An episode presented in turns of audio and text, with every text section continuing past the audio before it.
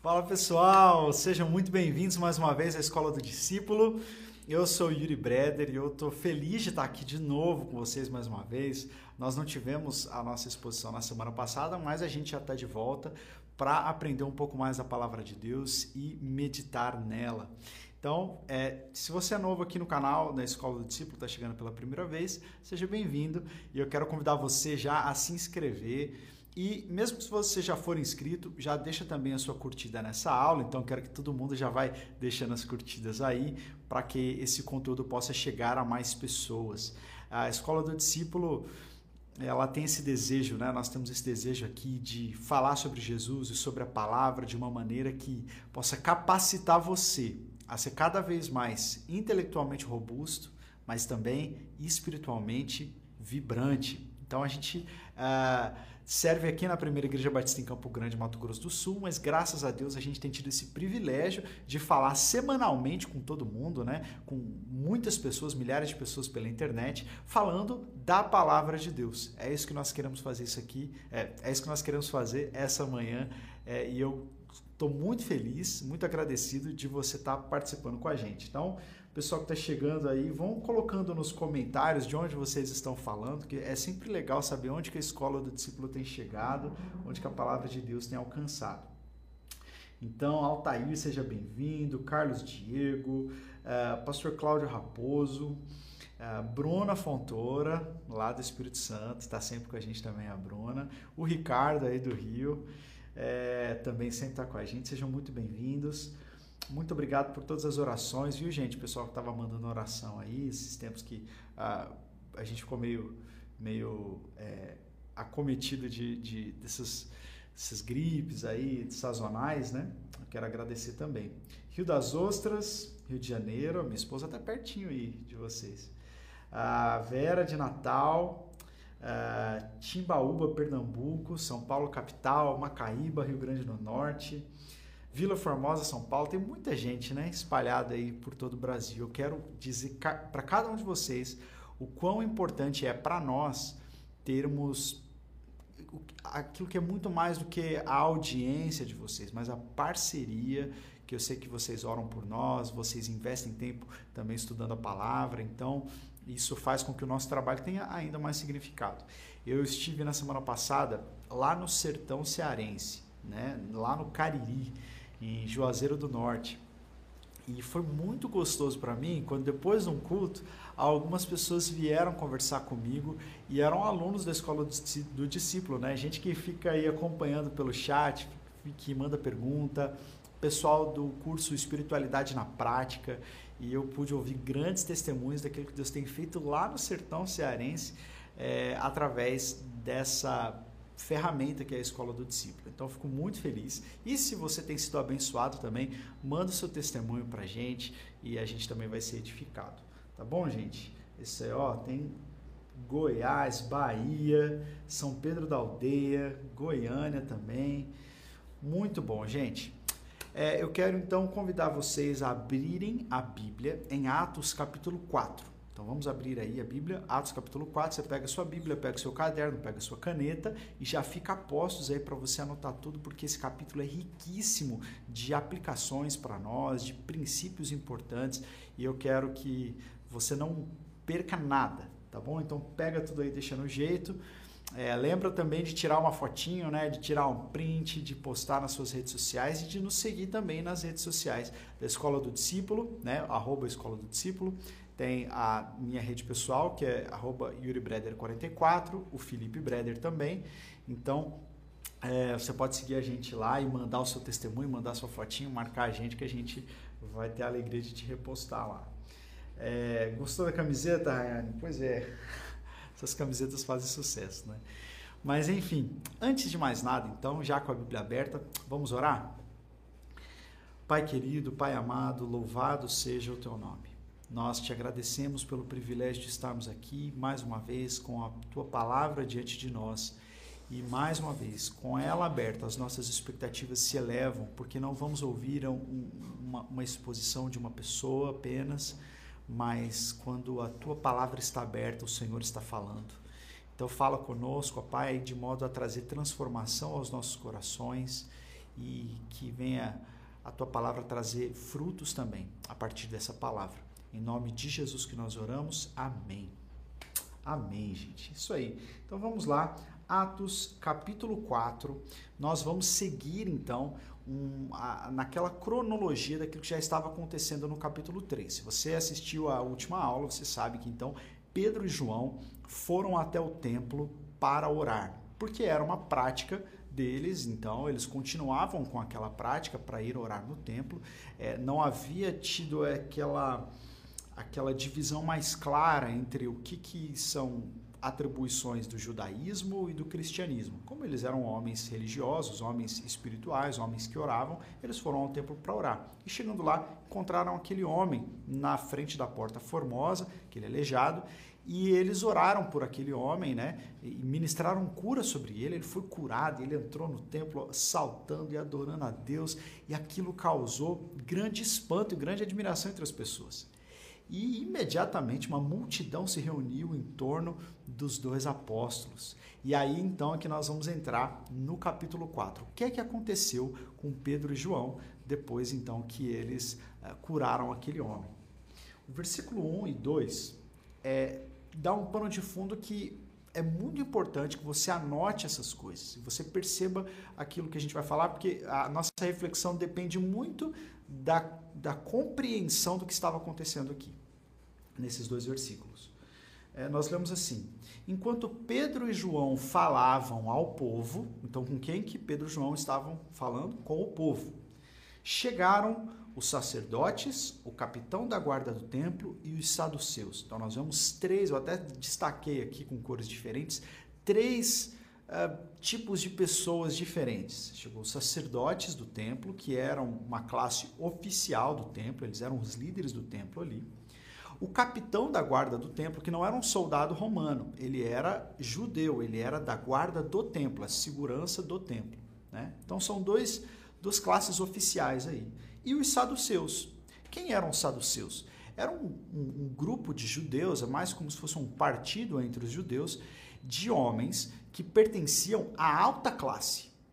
E eles tinham uma teologia muito própria deles, eles eram mais liberais na teologia, então eles não criam em anjos, não criam em milagres, não criam na ressurreição dos mortos, é, e eles não criam que todo o Antigo Testamento era Escritura, eles só então adotavam a lei de Moisés, é o Pentateuco. Então, esses homens eles, eles criam dessa forma, mas eles pertenciam à alta classe.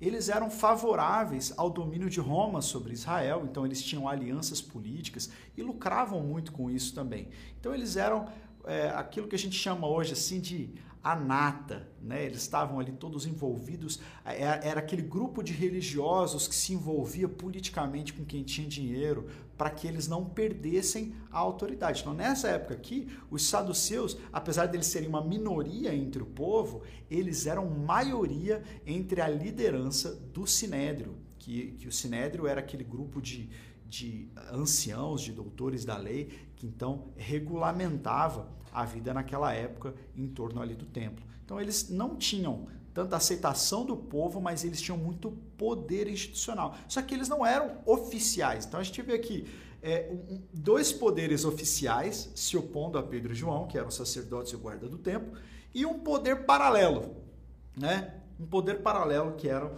os saduceus. É, eles estavam muito perturbados, não os apóstolos, esses três aí. Por quê? Porque os apóstolos estavam ensinando ao povo e proclamando em Jesus a ressurreição dos mortos. Então tem um problema aí, tem, tem, tem dois problemas. O primeiro deles, que eles usam como, como um, ah, um pretexto, né? era que eles estavam ensinando a ressurreição dos mortos. E os saduceus não acreditavam na ressurreição dos mortos. Então havia um problema teológico aí. Eles discordavam da doutrina dos apóstolos. Mas não era só um problema teológico. Existia também um problema político, um problema de autoridade, que é que está expresso aqui nessa expressão de que eles estavam ensinando ao povo. Eles estavam ensinando ao povo.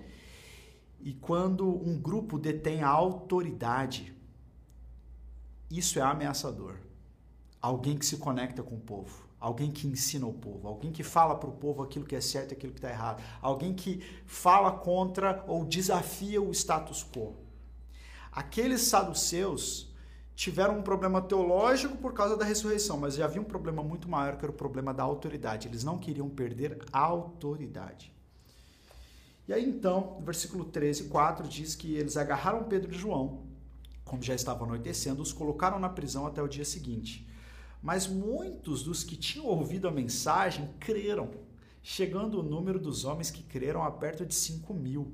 Olha só que interessante, nós temos três versículos falando de oposição, falando de um momento difícil para os apóstolos, um momento onde eles são presos, e aí parece que Lucas quebra essa narrativa que seria mais natural ele continuar falando da oposição e dos problemas, para dar um testemunho.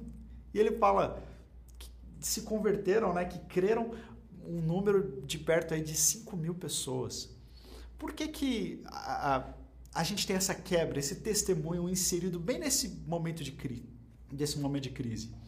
Vários estudiosos, né, inclusive o Justo Gonzalez, João Crisóstomo, um dos grandes pregadores da, da igreja primitiva, falavam exatamente que isso está aí como um alerta de que ninguém pode abafar a pregação da palavra de que ninguém pode abafar o crescimento do evangelho, que quando a palavra é pregada com autoridade, mesmo nos lugares de maior crise, de maior oposição, Deus vai levantar aquelas pessoas que vão crer no seu nome. Então, uh, o Justo Gonzalez diz o seguinte: prestígio e poder, que é aquilo que Pedro e João não tinham ali naquele momento, prestígio e poder não são necessários para que as pessoas creiam.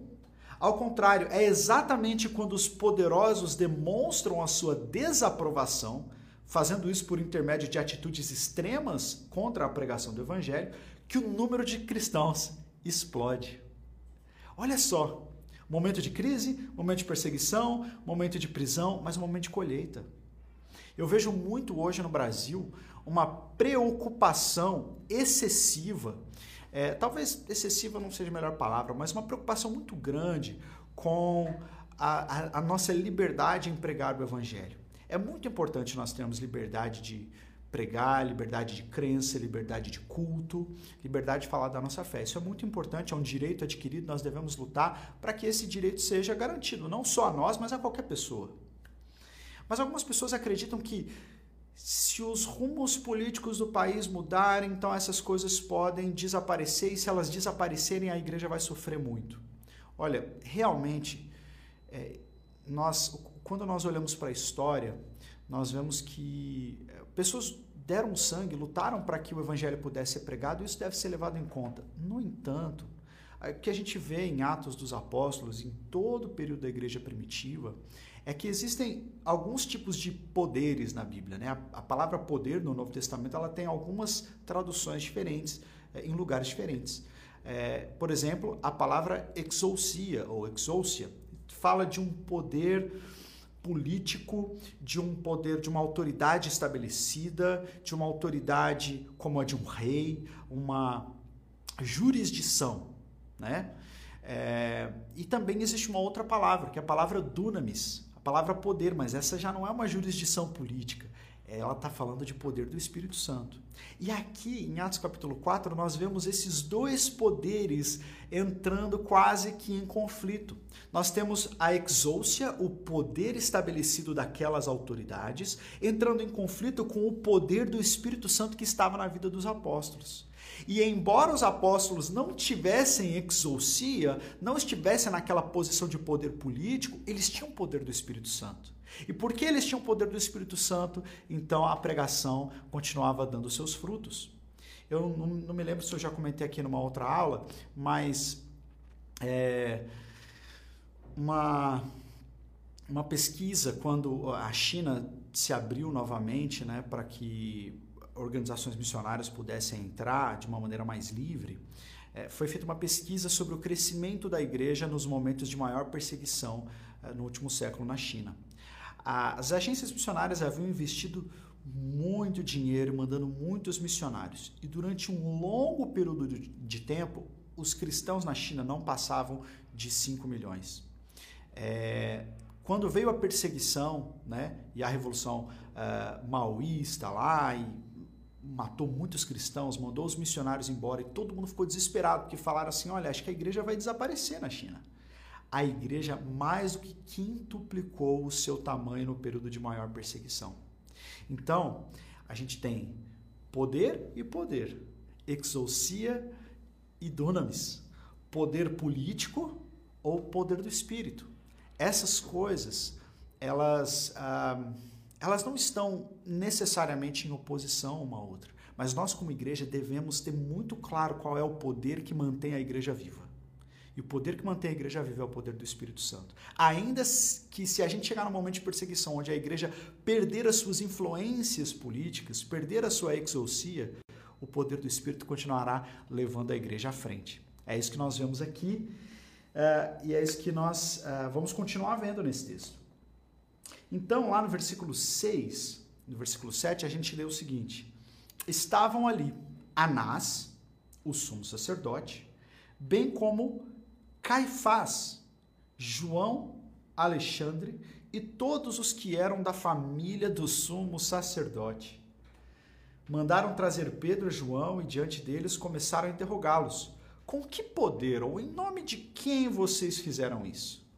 Lembra que eu falei que tinha dois problemas ali, um problema teológico, um problema de autoridade? Você vê que, na verdade, o único problema que havia era um problema de autoridade. Porque eles não chamaram Pedro e João para falar assim: o que, que vocês creem sobre ressurreição dos mortos? Eles não estavam querendo resolver o problema teológico. Eles estavam preocupados em perder a autoridade. Em nome de quem vocês estão falando isso? Como vocês ensinam o povo? Em nome de quem vocês estão usurpando a nossa autoridade? Veja só que versículo 6 diz que estava Anás, que é o sumo sacerdote, bem como Caifás. João, Alexandre, esse João e esse Alexandre a gente não sabe muito bem quem é, mas pode ser que a tradução uh, tenha as cópias, né, tenham sido erradas e esse João na verdade é Jonatas, que é um cunhado do sumo sacerdote, o que combina bem com o restante da expressão. E todos os que eram da família do sumo sacerdote. Olha que interessante. Já viu ah, sabe aquela expressão que, que as pessoas usam para designar a máfia?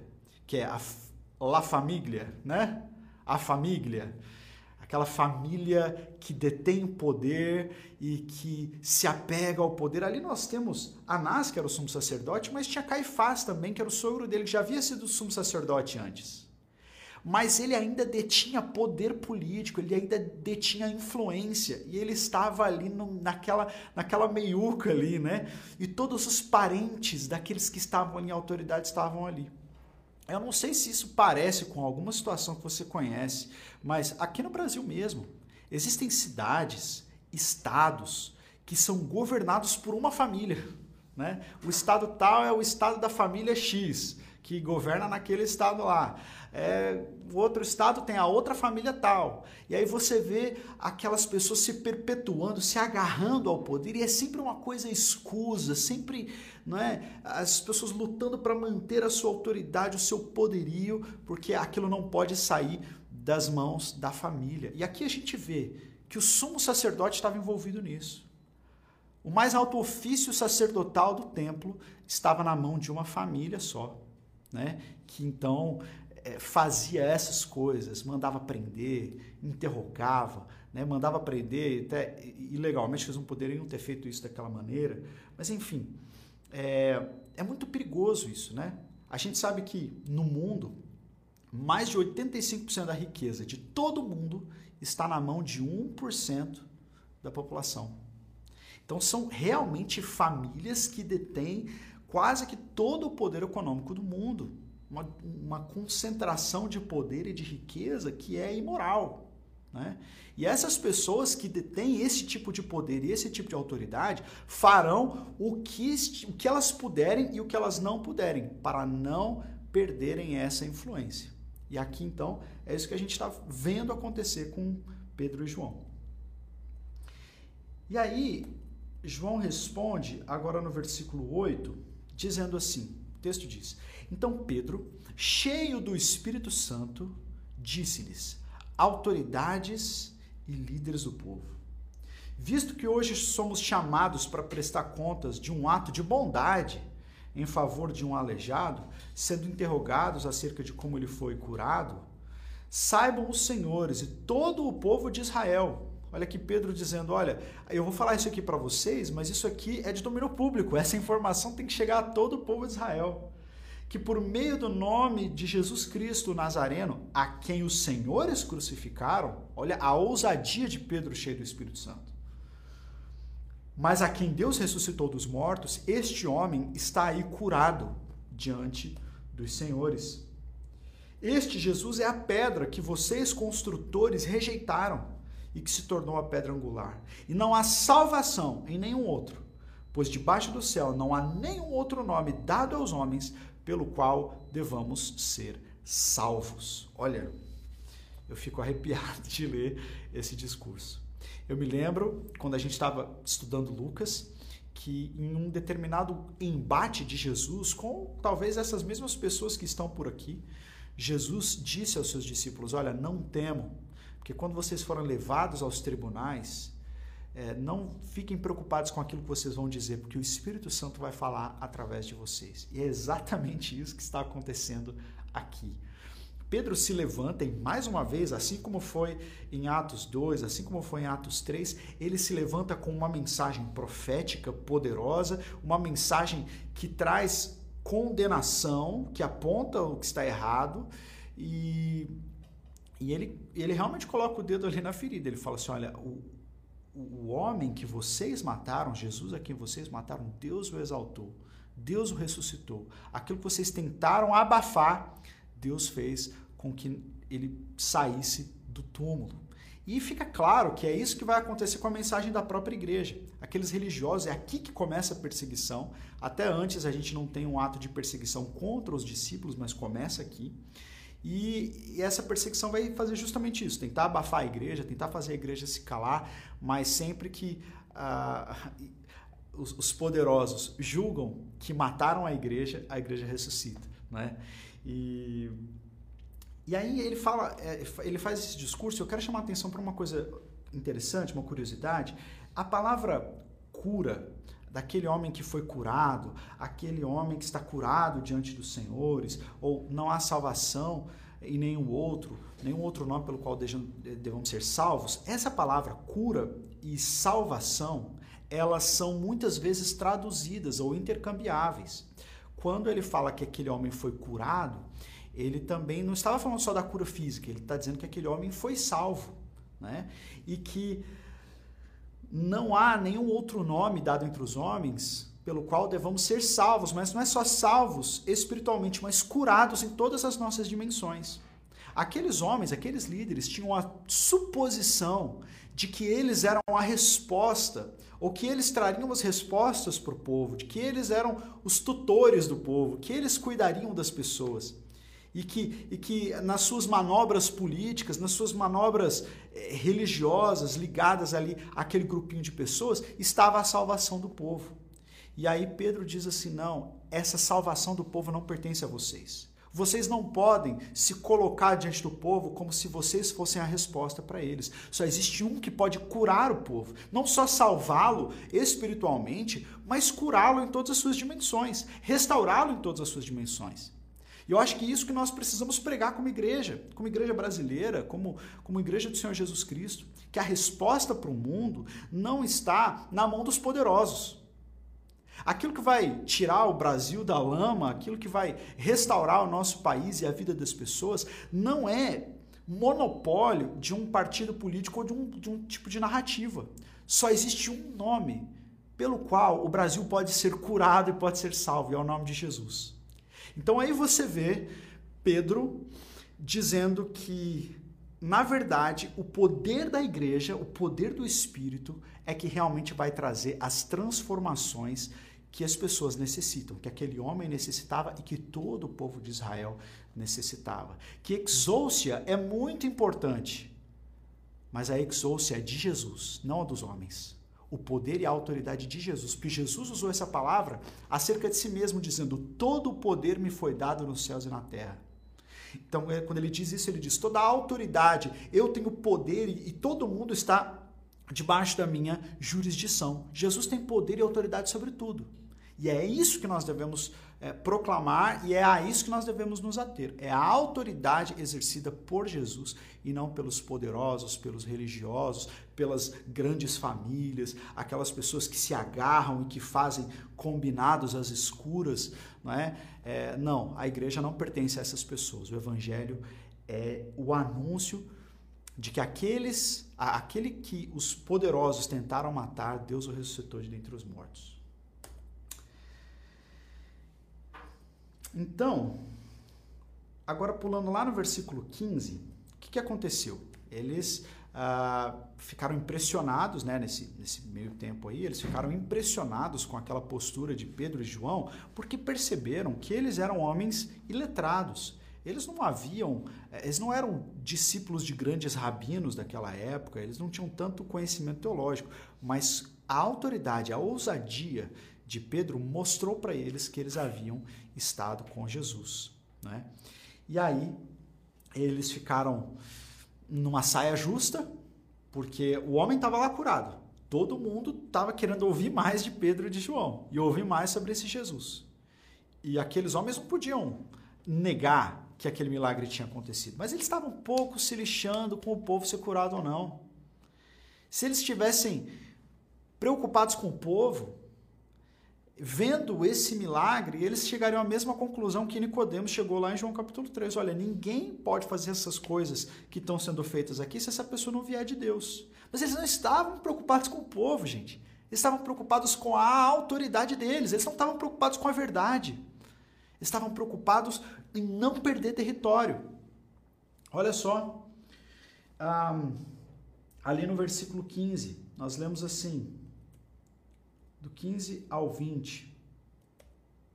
Assim ordenaram que se retirassem do sinédrio, e aí entre eles, as, as portas fechadas, começaram a discutir, perguntando: que faremos com esses homens? Todos os que moram em Jerusalém sabem que eles realizaram um milagre notório que nós não podemos negar. Todavia, para impedir que isso se espalhe ainda mais entre o povo, precisamos adverti-los de que não falem mais com ninguém sobre esse nome. Então, chamando-os novamente, ordenaram-lhes que não falassem nem ensinassem em nome de Jesus. Mas Pedro e João responderam: Julguem os senhores mesmos se é justo aos olhos de Deus obedecer aos senhores e não a Deus, pois não podemos deixar de falar do que vimos e ouvimos. Olha só como que quando essa cúpula que detém o poder, que está corrompida, né? Essas poucas pessoas que muitas vezes não estão interessadas com a verdade, não estão interessadas na cura, na salvação das pessoas, ao invés delas exporem ainda mais aquilo que, podem aquilo que pode salvar e curar, eles abafam e tentam falar para Pedro e João não falarem mais naquilo. É, é, é, é uma censura clara. Né? Não, vocês não falem mais sobre isso. Não interessa se isso curou as E eles acabaram de dizer, não, eles, eles realizaram um milagre notório. Todos os habitantes de Jerusalém estão vendo que esse homem foi curado, mas não é isso que importa. Não importa a vida desse homem que foi curado. O que importa é que eles não falem mais sobre isso. Olha só o nível de cegueira que acomete, que pode acometer a cada um de nós. Todos nós estamos é, é de uma certa forma expostos a essa tentação do, do, poder de nos apegarmos ao nosso orgulho, à nossa posição, né? E, e foi isso que aconteceu com eles. Eles falaram assim: então agora vocês não vão mais falar disso, que isso vai trazer problemas. Na verdade, iria trazer cura para as pessoas, mas não. Eles então agora vão cercear essa informação para que as pessoas não saibam dessa verdade. Olha que, interessante, né? Eu até citei outro dia, quando estava falando sobre Atos capítulo 2, aquela frase do Calbart, né, que o pregador ele tem que ter a Bíblia numa mão e o jornal na outra. Há um outro teólogo porto-riquenho chamado Orlando Costas, que falava assim: "Sim, mas depende qual jornal essa pessoa vai estar segurando na outra mão, porque as mídias, né, é, todas estão também controladas por essas narrativas. É, inclusive, essa é a palavra que eu mais tenho ouvido nos últimos dias, é essa palavra, narrativa. Todo mundo diz que o outro é que tem a narrativa. A narrativa nunca é da pessoa, né? Mas, enfim. E a gente sabe que essas, esses grandes poderosos que detêm é, é, essa autoridade e não querem perdê-la, eles vão passar para frente a informação que interessa a eles, não que interessa as pessoas. Por isso nós devemos ter muito cuidado também. É, hoje em dia no Brasil a gente vive uma situação de confusão é, muito grande. E eu ouvi uma frase esses dias que eu, eu, eu dei risada, mas eu falei, eu acho que é mais ou menos isso mesmo. Dizia assim: se você não está confuso, você não está bem informado. Né? Então, se você buscar se informar bem, né, buscar ler todos os tipos de veículos, né, veículos de um lado, veículos de outro, para que você tenha uma informação mais equilibrada, mais embasada, você fica confuso. E isso é um bom sinal, porque quando a gente é, tem está muito certo de algumas coisas das quais a gente não participa, isso pode ser um grande indício de que nós estamos sendo enganados. Né? Então a gente precisa ter muito cuidado com isso, de nos apegarmos às, às, às essas, essas narrativas, entre aspas, né? e ficarmos com aquilo que a palavra de Deus diz para nós. O discurso de Pedro e de João e dos apóstolos era muito simples, era muito claro.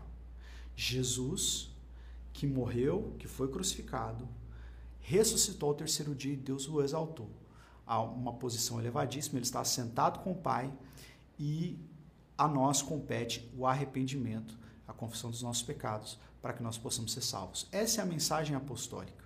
É isso que a igreja se, se preocupa em pregar. Essa, essa deve ser a nossa dedicação. Né? E, e aí então esse grupinho, essa família que estava agarrada ao poder, que não queria que as pessoas soubessem aquilo que, tava, que os apóstolos estavam pregando, eles então liberam Pedro e João, porque não podiam fazer nada contra eles. E aí eles uh, saem dali e vão encontrar os outros cristãos. E lá no versículo 23 a gente lê assim: Ouvindo isso, quando os apóstolos contaram o que tinha acontecido, Ouvindo isso, levantaram juntos a voz a Deus, dizendo: Ó soberano, tu fizeste o céu, a terra, o mar e tudo que neles há. Tu falaste pelo Espírito Santo por boca do teu servo, nosso pai Davi. Por que se enfurecem as nações e os povos conspiram em vão? Os reis da terra se levantam e os governantes se reúnem contra o Senhor e contra o seu ungido. De fato, Herodes e Pôncio Pilatos reuniram-se com os gentios e com os povos de Israel nessa cidade para conspirar contra o teu santo servo Jesus, a quem ungiste. Até essa parte da oração, é, parece que a igreja está desabafando. Parece que eles estão quase, quase dizendo assim para Deus numa linguagem mais simples, né? Deus, o senhor não está vendo isso? Olha só o que está acontecendo. As pessoas estão se opondo ao teu filho, estão se opondo à pregação do evangelho. É quase como se estivessem dizendo assim: o senhor não está vendo isso? Mas olha como começa a oração. Eles dizem: Ó soberano, tu fizeste o céu, a terra, o mar e tudo que neles há. Antes dessa constatação de que as coisas realmente estão indo de mal a pior, antes da percepção de que existem pessoas que se opõem a mim, existe uma compreensão que está ainda mais elevada, de que o Senhor é soberano e ele criou o céu, a terra, o mar e tudo que neles há.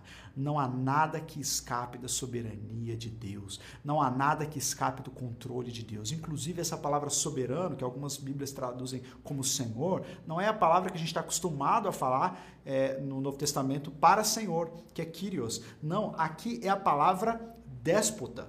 Né? É a palavra de, um, de uma de um grau ainda muito mais elevado de autoridade. Ó Senhor de todas as coisas, ó soberano. Estes homens que se agarram ao poder, essas, essas, essas famílias, esses conluios de pessoas que não estão interessados na verdade, não estão interessados nas pessoas, eles só estão interessados em não perder o controle do povo e por isso não deixam que ninguém ensine o povo a verdade. Essas pessoas não são aqueles que estão mais elevados. O Senhor está mais elevado do que elas. Então, o Senhor, o Senhor criou todas essas coisas. Mas nós estamos vendo isso. Nós estamos vendo que nós estamos sofrendo oposição, que de um lado, de outro, da direita, da esquerda, nós estamos sendo atacados e que nós parece que as pessoas estão se, se mobilizando contra o Senhor, mobilizando, conspirando, né? em vão essa é a palavra que eles usam, e isso aconteceu conosco. Nós acabamos de ver Herodes, acabamos de ver Pôncio Pilatos, eles se reuniram com os gentios.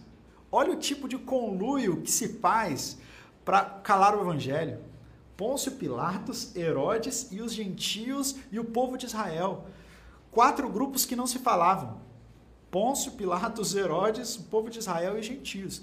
Mas na hora de perseguir o evangelho, até eles fazem alianças. Mas o Senhor é soberano. Nós não nos esquecemos disso. Nós começamos a nossa oração assim, reconhecendo quem o Senhor é. Porque se nós esquecermos daquela primeira frase da oração, de que o Senhor é soberano e que Ele garante o futuro da igreja, o que vem depois, ou a constatação dessa realidade caída, pode deprimir o nosso coração. E aí eles concluem depois isso tudo, né? Dizendo: Mas eles fizeram o que o teu poder e a tua vontade haviam decidido de antemão que acontecesse. É, é uma constatação, às vezes, difícil de argumentar. Mas se o Senhor é soberano, se Ele criou todas as coisas, Ele não perdeu a mão, Ele não saiu do seu trono, Ele, ele continua sendo o Senhor da história, mesmo esses conluios políticos, mesmo essas pessoas que fazem essas, essas conspirações a portas fechadas, essas pessoas, no final das contas, ainda estão nas mãos de Deus. E o Senhor vai dar o fim que ele deseja no fim da história. O Senhor vai, vai assumir as rédeas é, é, e vai assumir o leme desse barco. Amém? E, então, na verdade, essas pessoas que acham que são tão poderosas, acham que detêm todo o poder, na verdade, o Senhor as controla. E aquilo que o Senhor determinou vai acontecer. E os dias que, que Deus determinou para que, essa, que essas pessoas estejam no poder também chegará ao fim. Agora, Senhor, eles dizem, considera as ameaças deles. Olha só o que eles falaram para nós. E capacita os teus servos para anunciarem a tua palavra corajosamente. Estende a tua mão para curar e realizar sinais e maravilhas por meio do teu santo servo Jesus presta atenção desde o começo da oração em quantas vezes eles usam a palavra teu ou tua. Né? Mesmo as ameaças que eles fizeram contra nós são, são ameaças que eles fizeram contra o Senhor. Eles estão tentando atacar o Senhor, não é nós. E eles pedem pelo poder do Espírito Santo, não para eles, mas para que o nome de Deus seja glorificado. Então, nessa oração dessa igreja aqui, havia uma preocupação muito grande com a glória de Deus. É tudo para o Senhor. Até aquilo que é contra mim, não importa. Aquilo que eu preciso para mim, não importa. Eu só me importo com a glória de Deus. E aí, olha só o que, que eles pedem. Qual é o pedido que essa igreja fez para Deus? Qual é o pedido que nós temos feito como igreja para o Senhor? Para que lado tem pendido as nossas orações? Quando nós olhamos para a realidade e vemos a bagunça política que está no Brasil, qual tem sido a nossa oração? Pelo que, que a gente pede? Será que nós estamos depositando as esperanças de salvação e cura em outro nome que não o nome de Jesus? Será que nós estamos orando para que ou os fariseus ou os saduceus tenham maioria no sinédrio? Ou será que nós estamos orando, por, por isso que eles estão orando aqui, eles dizem: capacita os teus servos para anunciarem a tua palavra corajosamente. Não tem nada a ver com Sinédrio, não tem nada a ver com Pôncio Pilatos, não tem nada a ver com Herodes, tem a ver com os servos do Senhor, a igreja. E é engraçado porque eles estão pedindo por coragem para pregar aquilo que eles tinham sido advertidos a não fazer. Depois eles pedem: estende a tua mão para curar e realizar sinais e maravilhas por meio do teu santo servo Jesus. Eles estão pedindo para Deus realizar sinais e maravilhas, que foi justamente o que colocou eles em perigo no começo da história. Então, eles não estão fugindo do centro da discussão, eles estão entrando ainda mais, com mais ousadia. Nós vamos continuar pregando. E nós pedimos a Deus, nos dá coragem. Eles não pediram para cessar a perseguição.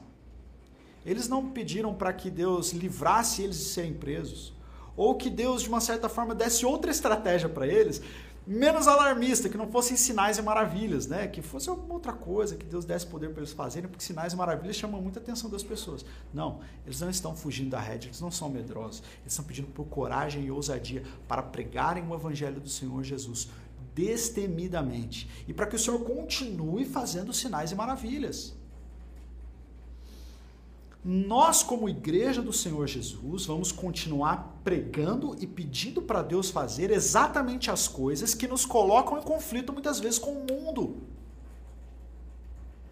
Quando nós oramos pela salvação das pessoas, quando nós oramos para que elas se convertam dos seus pecados, quando nós oramos para que a sua sexualidade seja restaurada, quando nós oramos pelas famílias, nós estamos pedindo para que Deus realize milagres que simplesmente vão nos colocar em maior atrito com estes poderes estabelecidos. Mas nós não fugiremos da raia. Por quê? Porque a nós não é necessário exousia, a nós é necessário dunamis. É o dunamis, é a presença e o poder do Espírito Santo que garantem o futuro da igreja. Então, por isso que essa oração ela é poderosa. Essa oração ela é poderosa porque ela começa com uma visão clara, uma perspectiva clara sobre quem é que está no comando. Quem é que está no comando? E não é o Sinédrio. Quem é que tem poder sobre todas as coisas? Não é o Sinédrio. E aí a gente se lembra de Jesus advertindo os discípulos lá em Lucas, falando assim: olha, não temam aqueles que só podem matar o corpo. Eles só podem fazer isso. Mas temam aquele que pode lançar juntamente a alma no inferno. Então, a igreja tinha essa perspectiva clara: Deus é o Senhor da história. Nós não seremos enganados pela atual disposição da exousia, desse, dessas, da, da, da, dessas famílias, dos corruptos. E quando eu digo família, eu não estou dizendo só família de sangue, não, gente. Em alguns casos é, mas é esse grupo de pessoas que se retroalimenta na sua, na, na sua do seu orgulho, na sua vaidade, que mantém a verdade do povo, né? que não deixa que as pessoas ministrem ao povo, porque na verdade eles não têm interesse no povo. Né? Essas pessoas elas não governam a história. Então a, a oração poderosa ela começa com a perspectiva clara de quem é o Senhor de tudo. Deus é o Senhor de tudo. Em segundo lugar, uma oração poderosa ela é uma oração profética, porque ela percebe o problema da realidade. Ela percebe o problema da sociedade, ela faz uma leitura correta da sociedade. E não é uma leitura vitimista. A igreja não achava que agora, oh, coitado de nós, nós como a gente sofre, não. Não, as pessoas estão se opondo a Deus. É parecido quando o profeta Samuel chega para Deus e fala assim: Olha, eles me rejeitaram como profeta, e Deus fala assim: Olha, não leva isso para o lado pessoal, não, porque eles me rejeitaram como Senhor, não rejeitaram a você. Então, a gente como igreja também não tem que entrar num, num, num buraco e falar, ah, porque olha como a gente é perseguido, porque ah, a gente. Cara, as pessoas estão se opondo contra Deus. E Deus é que vai se ver com elas. Vamos orar para que Deus continue nos dando ousadia, coragem e sinais, justamente aqueles que o mundo não quer ver, mas que são aqueles que apontam para Jesus. E nós vamos continuar no poder do Espírito Santo com exorcia, sem exorcia, com perseguição ou sem perseguição. Vamos continuar nesse caminho, que esse, esse é o nosso trajeto como igreja do Senhor Jesus, é o nosso trajeto de peregrinos nessa terra. Amém? Muita coisa hoje, né? Atos capítulo 4 é muito forte. Quando a gente olha para a nossa situação, a gente quase que se vê dentro desse, desse capítulo aqui, né? Mas eu quero abrir para algumas perguntas é, a gente já está chegando no finalzinho da aula, então no final da aula a gente recebe algumas perguntas. Se você ainda tiver, pode colocar no chat que ainda dá tempo de responder. Se você não conseguir colocar sua pergunta ou eu não conseguir responder, fica tranquilo que daqui a pouquinho, lá no Instagram da Escola do Discípulo, a gente vai abrir uma caixinha de perguntas e aí você vai poder colocar sua pergunta lá sobre esse capítulo, sobre o livro de Atos, sobre igreja, né? E eu vou dar o meu melhor para responder a todos, tá bom? Vamos lá então? Alguma pergunta? Eu aproveito para beber uma água aqui.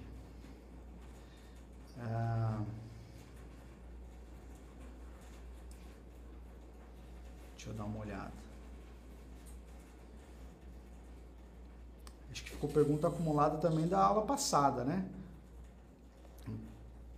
Não tem pergunta? Ih, gente, vocês Ficaram sem dúvidas. Isso é um, isso é um bom sinal ou um mau sinal, né? Quando não tem pergunta. Ou vocês entenderam tudo ou ninguém entendeu nada. Não, estou brincando.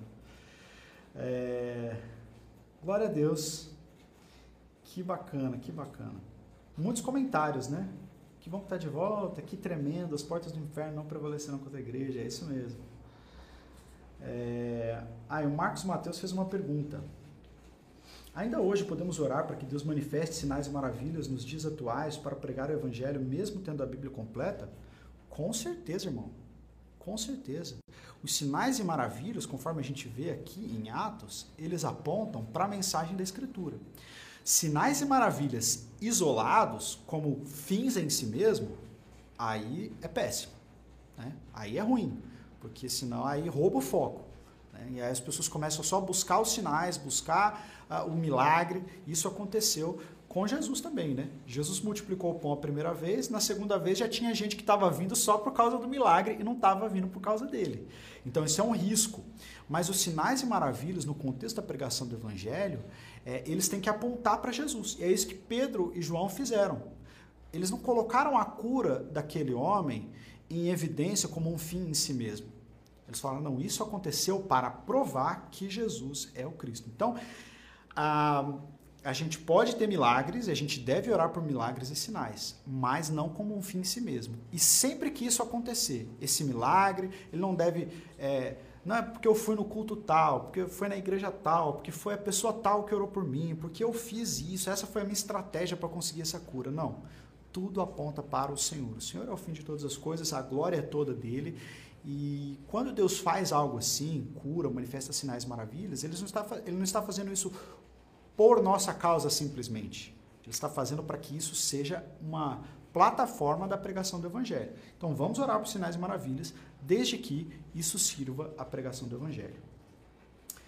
Legal, gente? Ah, como orar por salvação e cura pode impactar o cenário político e social? Como essas coisas conversam na prática? Excelente pergunta.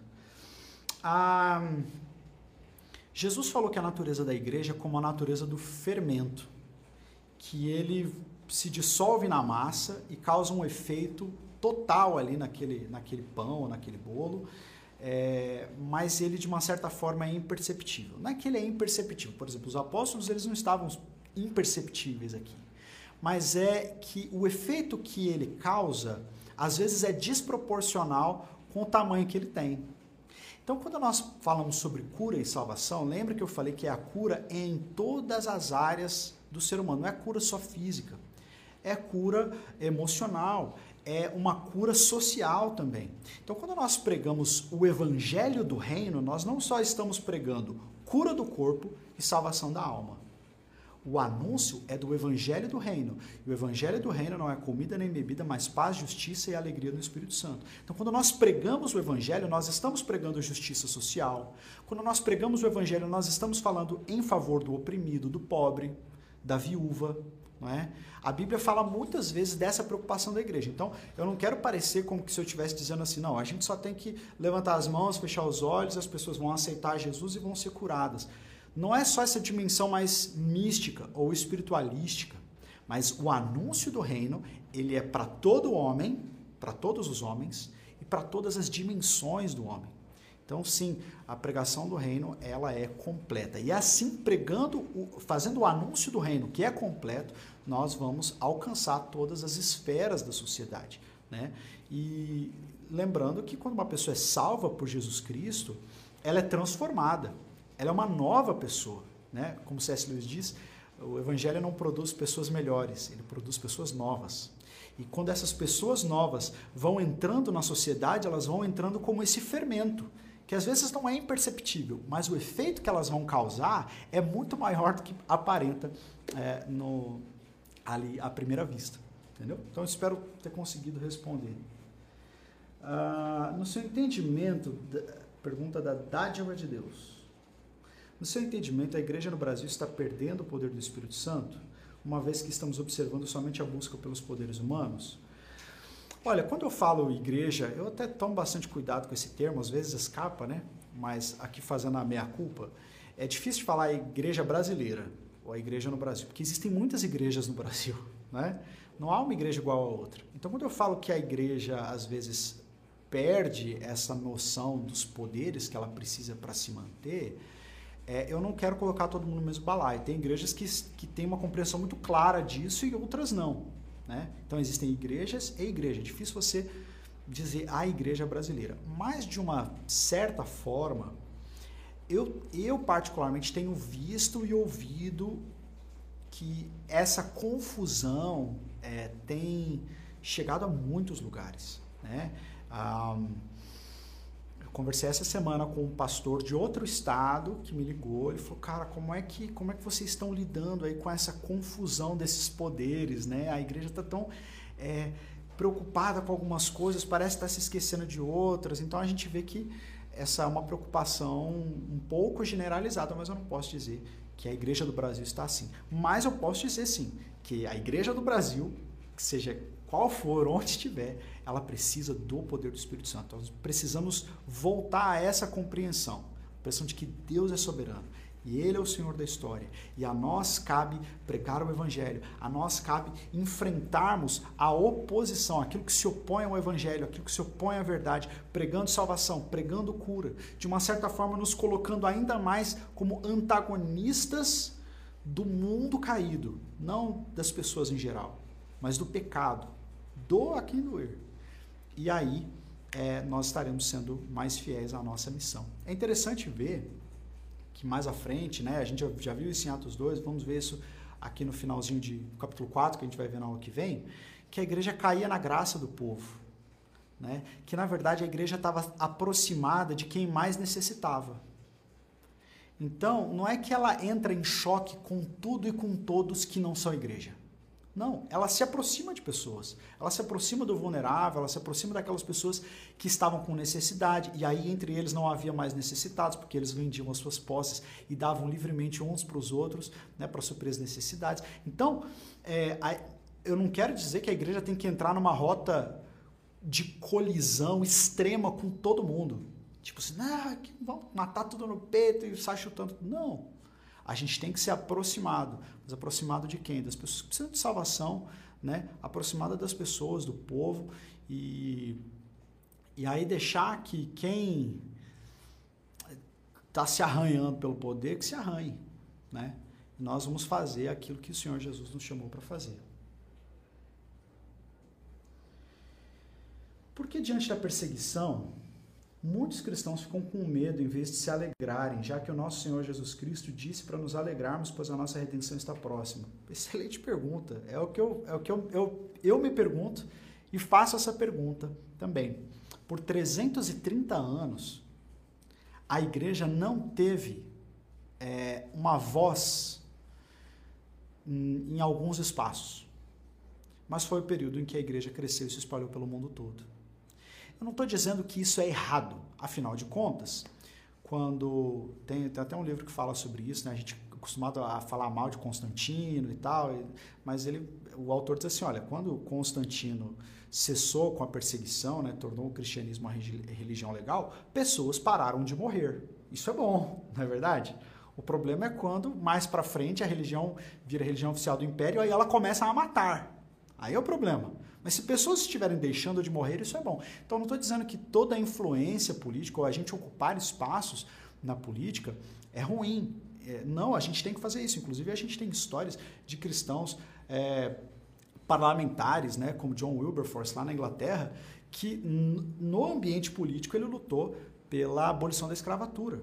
Então, eu acho que a gente não deve rejeitar o poder que existe e a influência que existe nesses lugares mas nós devemos estar com interesse em glorificar a Deus e abençoar as pessoas em, na proclamação da verdade, né?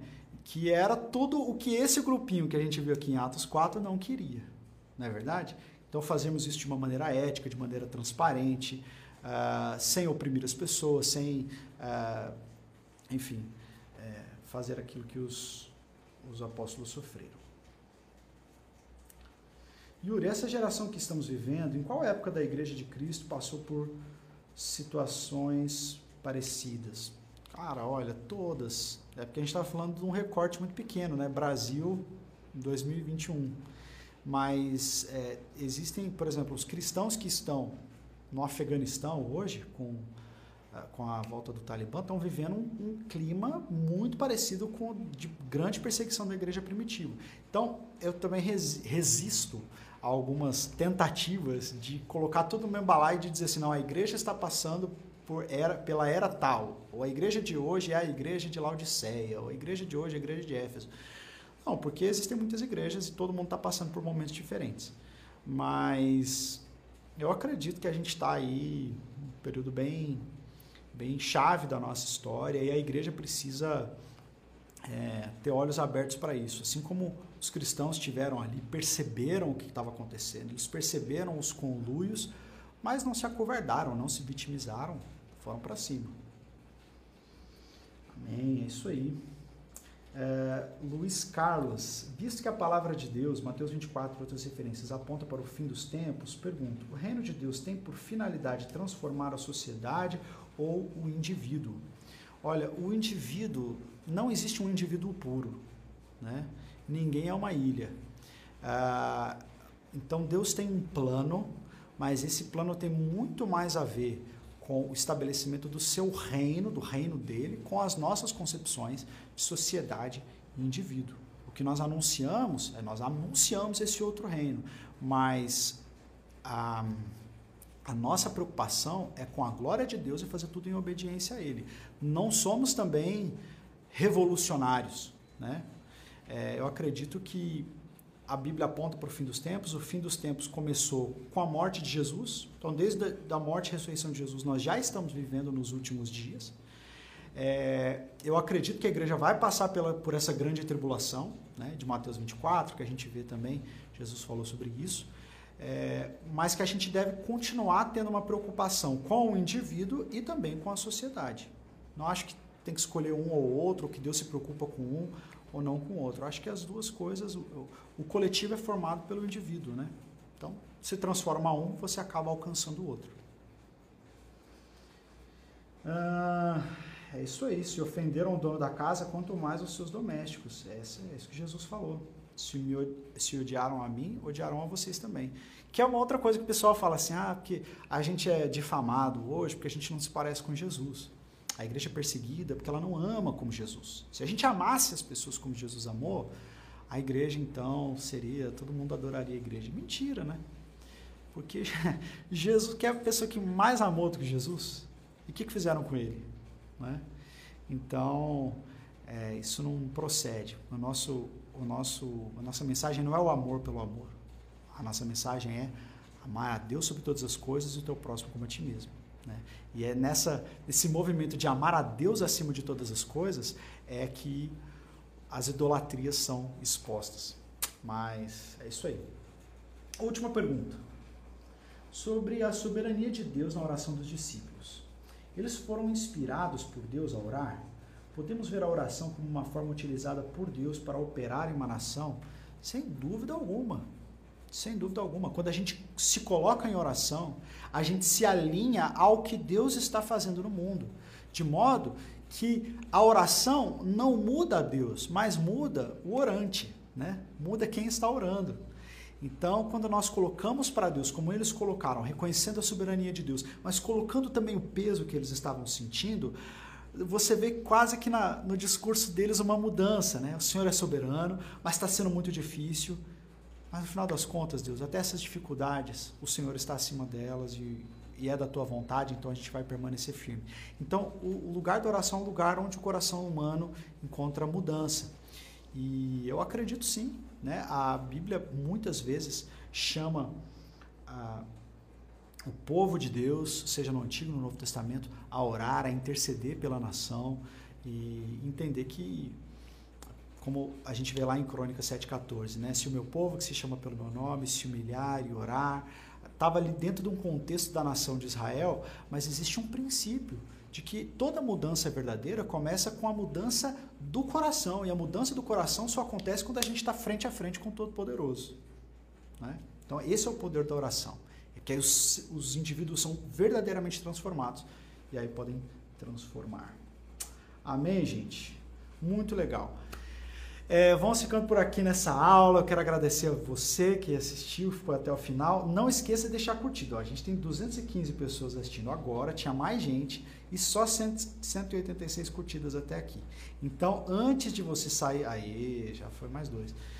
Vou, curta esse vídeo para ele poder chegar a mais pessoas, compartilhe com outras pessoas se essa mensagem fez sentido para você e não esquece de dar aquele print uh, e colocar lá no Instagram, arroba Escola do Discípulo, arroba Yuri Breder 44, arroba Felipe Breder e postar lá o story, porque assim você também faz com que outras pessoas vejam e tenham interesse.